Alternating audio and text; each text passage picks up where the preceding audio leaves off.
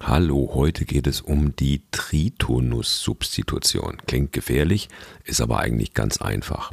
Ich bin Klaus und das hier ist eine neue Folge von Besser Improvisieren von der Jazzschule Berlin. Also Tritonus-Substitution. Es geht also um einen Tritonus und es geht um eine Substitution. Substitution heißt nichts anderes als ein Austausch, also ein Akkord wird durch einen anderen ersetzt. Was macht man da genau? Wie geht das genau? Es handelt sich nur um den Dominant 7 Akkord, der im Verhältnis fünfte Stufe zum Folgeakkord steht. Und wie so oft jetzt bei solchen Episoden, wenn es ein bisschen theoretisch wird, würde ich sagen, nimm ein Notenpapier und einen Bleistift und schreib es ein bisschen auf, dann verstehst du es ein für alle Mal. Hier ist ein C7-Akkord. Hör mal. Und er löst sich, C7, die Dominante, nach F-Dur auf nochmal.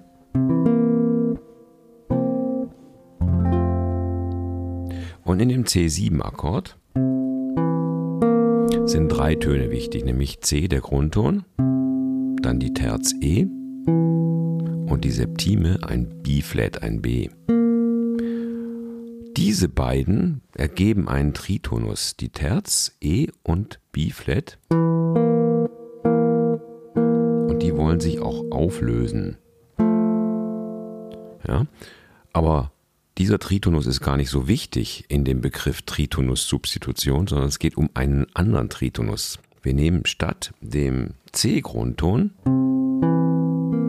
also ich habe den Grundton C, dann die Durterz E und die Septime B-Flat und nehme jetzt einfach statt dem Grundton C den Tritonus von C. Das wäre ein Guess. Alles andere bleibt gleich. Und dann klingt es so. Und es löst sich auch nach F auf. Okay, was ist jetzt passiert?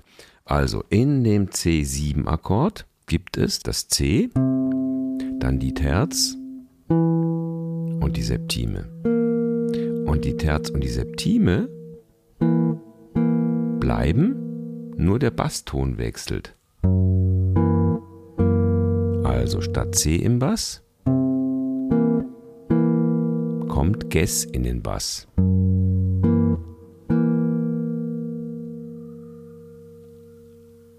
Und weil das Gess so schön nach F führt, klingt es auch gut. Oder wie soll ich sagen? Deswegen hat sich's durchgesetzt, sagen wir mal so.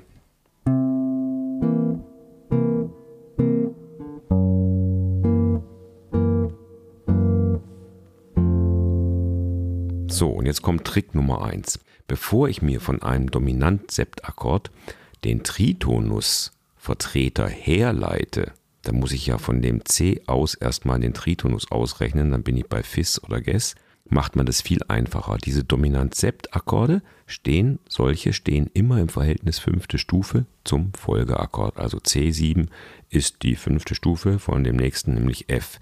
Und genau ein Halbton darüber, über dem F, liegt der Tritonusvertreter, der Dominante. Hä? Also es klingt alles ein bisschen kompliziert. Also anstatt dass ich denke, was ist der Tritonusvertreter von C7, überlege ich einfach, wo will ich hin nach F und da ein Halbton drüber ist die Vertretungsdominante. Und die klingt auf jeden Fall auch immer irgendwie gut. Passt nicht unbedingt mit der Melodie zusammen, nicht immer. Da machen wir gleich mal ein Beispiel dazu. Aber generell kann man immer diesen Austauschakkord verwenden. Okay, also, wir haben C7 nach F. Oder wir haben Guess 7 nach F.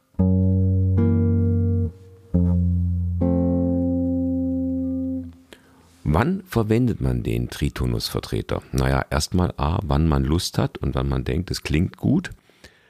Aber es gibt eine ganz wichtige Situation, zum Beispiel, mm, wenn der C7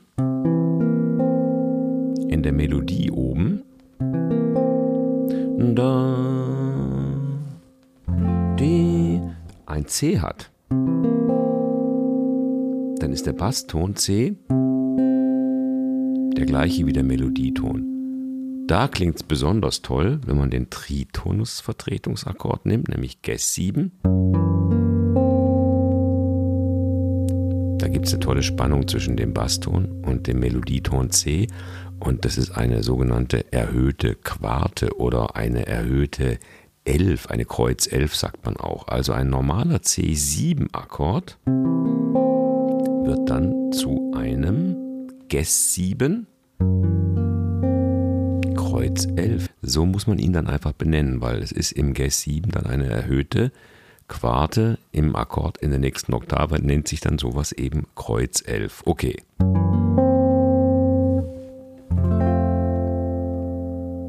Machen wir ein kleines Beispiel. Ich möchte nach C-Dur. Die Originaldominante wäre G7. Ich rechne jetzt aber nicht aus, was der Tritonusvertreter von G7 wäre, sondern ich gehe einfach einen Halbton über C. Dann habe ich einfach einen Des7 nach C-Dur und so weiter. Ja, System, glaube ich, verstanden. Und natürlich baut man das auch gerne in einer 2-5-1-Verbindung ein. Also meinetwegen D-Moll 7, G7C zum Beispiel.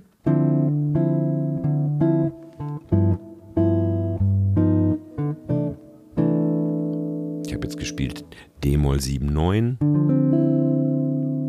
G7, B13, nach C6, 9. Ich tausche G7 aus durch den Tritonusvertreter.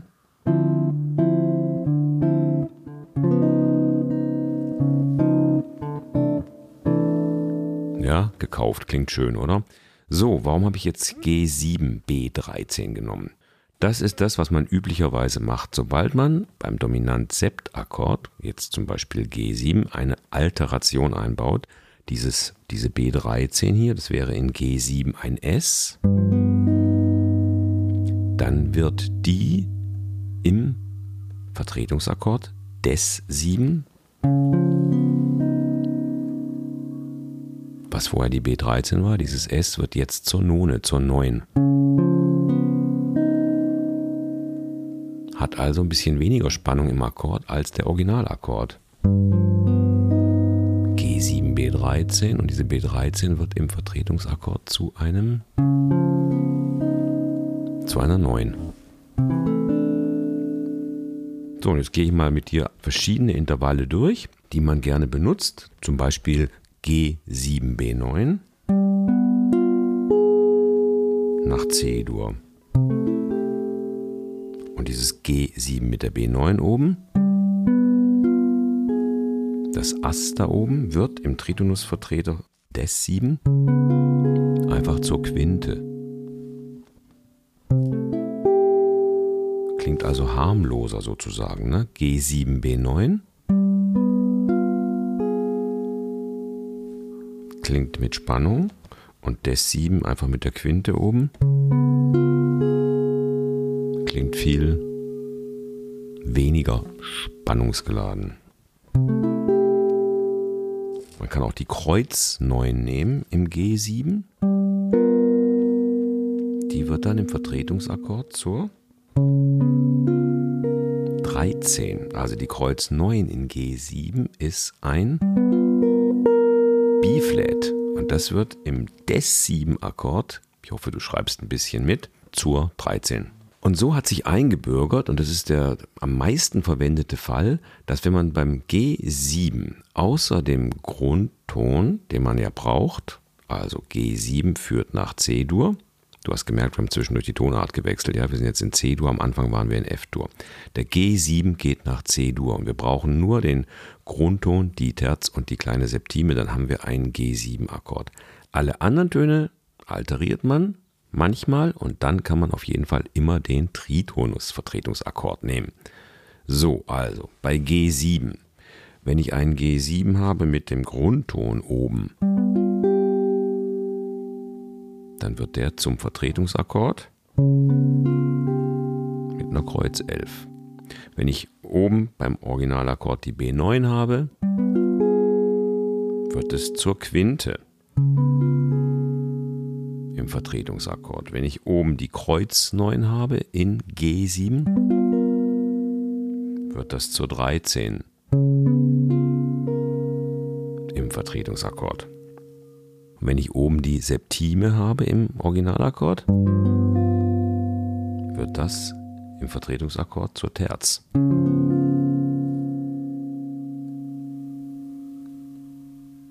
Und wenn ich im Originalakkord die Kreuz 11 habe, wird das im Vertretungsakkord zum Grundton. Kleine Zusammenfassung.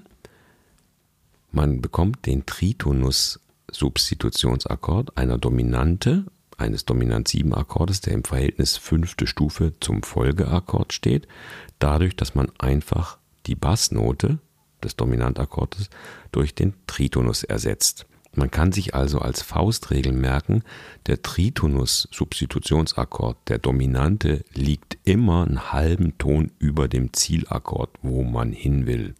Also ich möchte nach G-Dur, also ist Ass 7 die Tritonus-Substitution von der Originaldominante D7.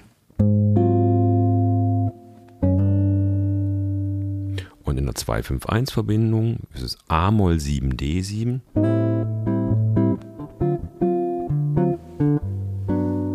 Und das kann ich ersetzen, A-Moll 7. kann ich lauter 2-5-1 spielen, irgendwie, ne? Äh, ich gehe nach D-Dur, habe eine 2-5-1.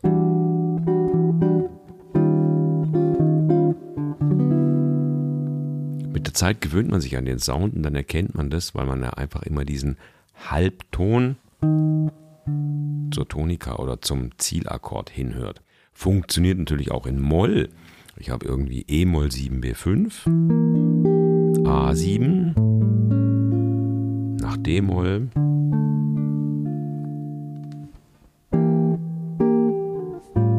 A7 wird ersetzt durch den Tritonusvertreter.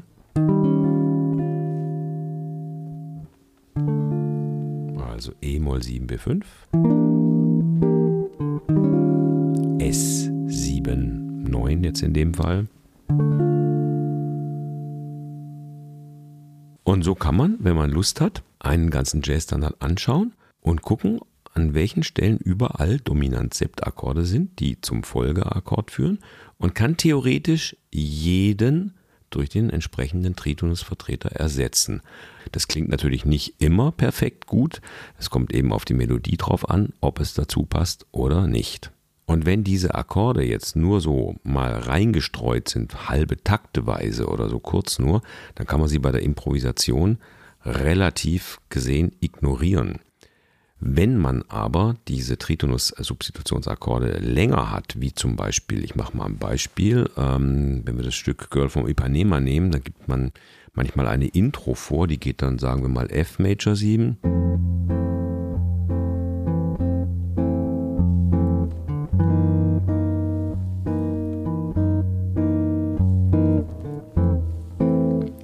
gespielt F Major 7 und dann Guess 713, also der Tritonusvertreter von C7.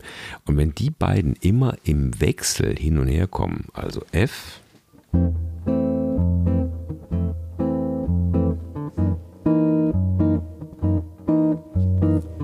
und so weiter, dann nennt man das auch einen Vamp. Und da kann man dann drüber improvisieren bis zum Sankt Nimmerleinstag, nein, bis man ein Zeichen gibt und dann mit dem Thema beginnt, ja. Aber man kann darüber lang improvisieren. Das ist aber ein bisschen tricky. Und welche Skalen da zum Einsatz kommen, das machen wir in der nächsten Folge. Und da kommt auch dann der Begriff alteriert mit ins Spiel. Okay, bis dahin. Und wenn du keine Folge hier verpassen willst, wir haben einen Newsletter, trag dich da gerne ein. Und ich freue mich über Feedback jeder Art, vor allem aber auch über Anregungen und Ideen, was man noch für Themen hier besprechen könnte. Tschüss, bis dahin.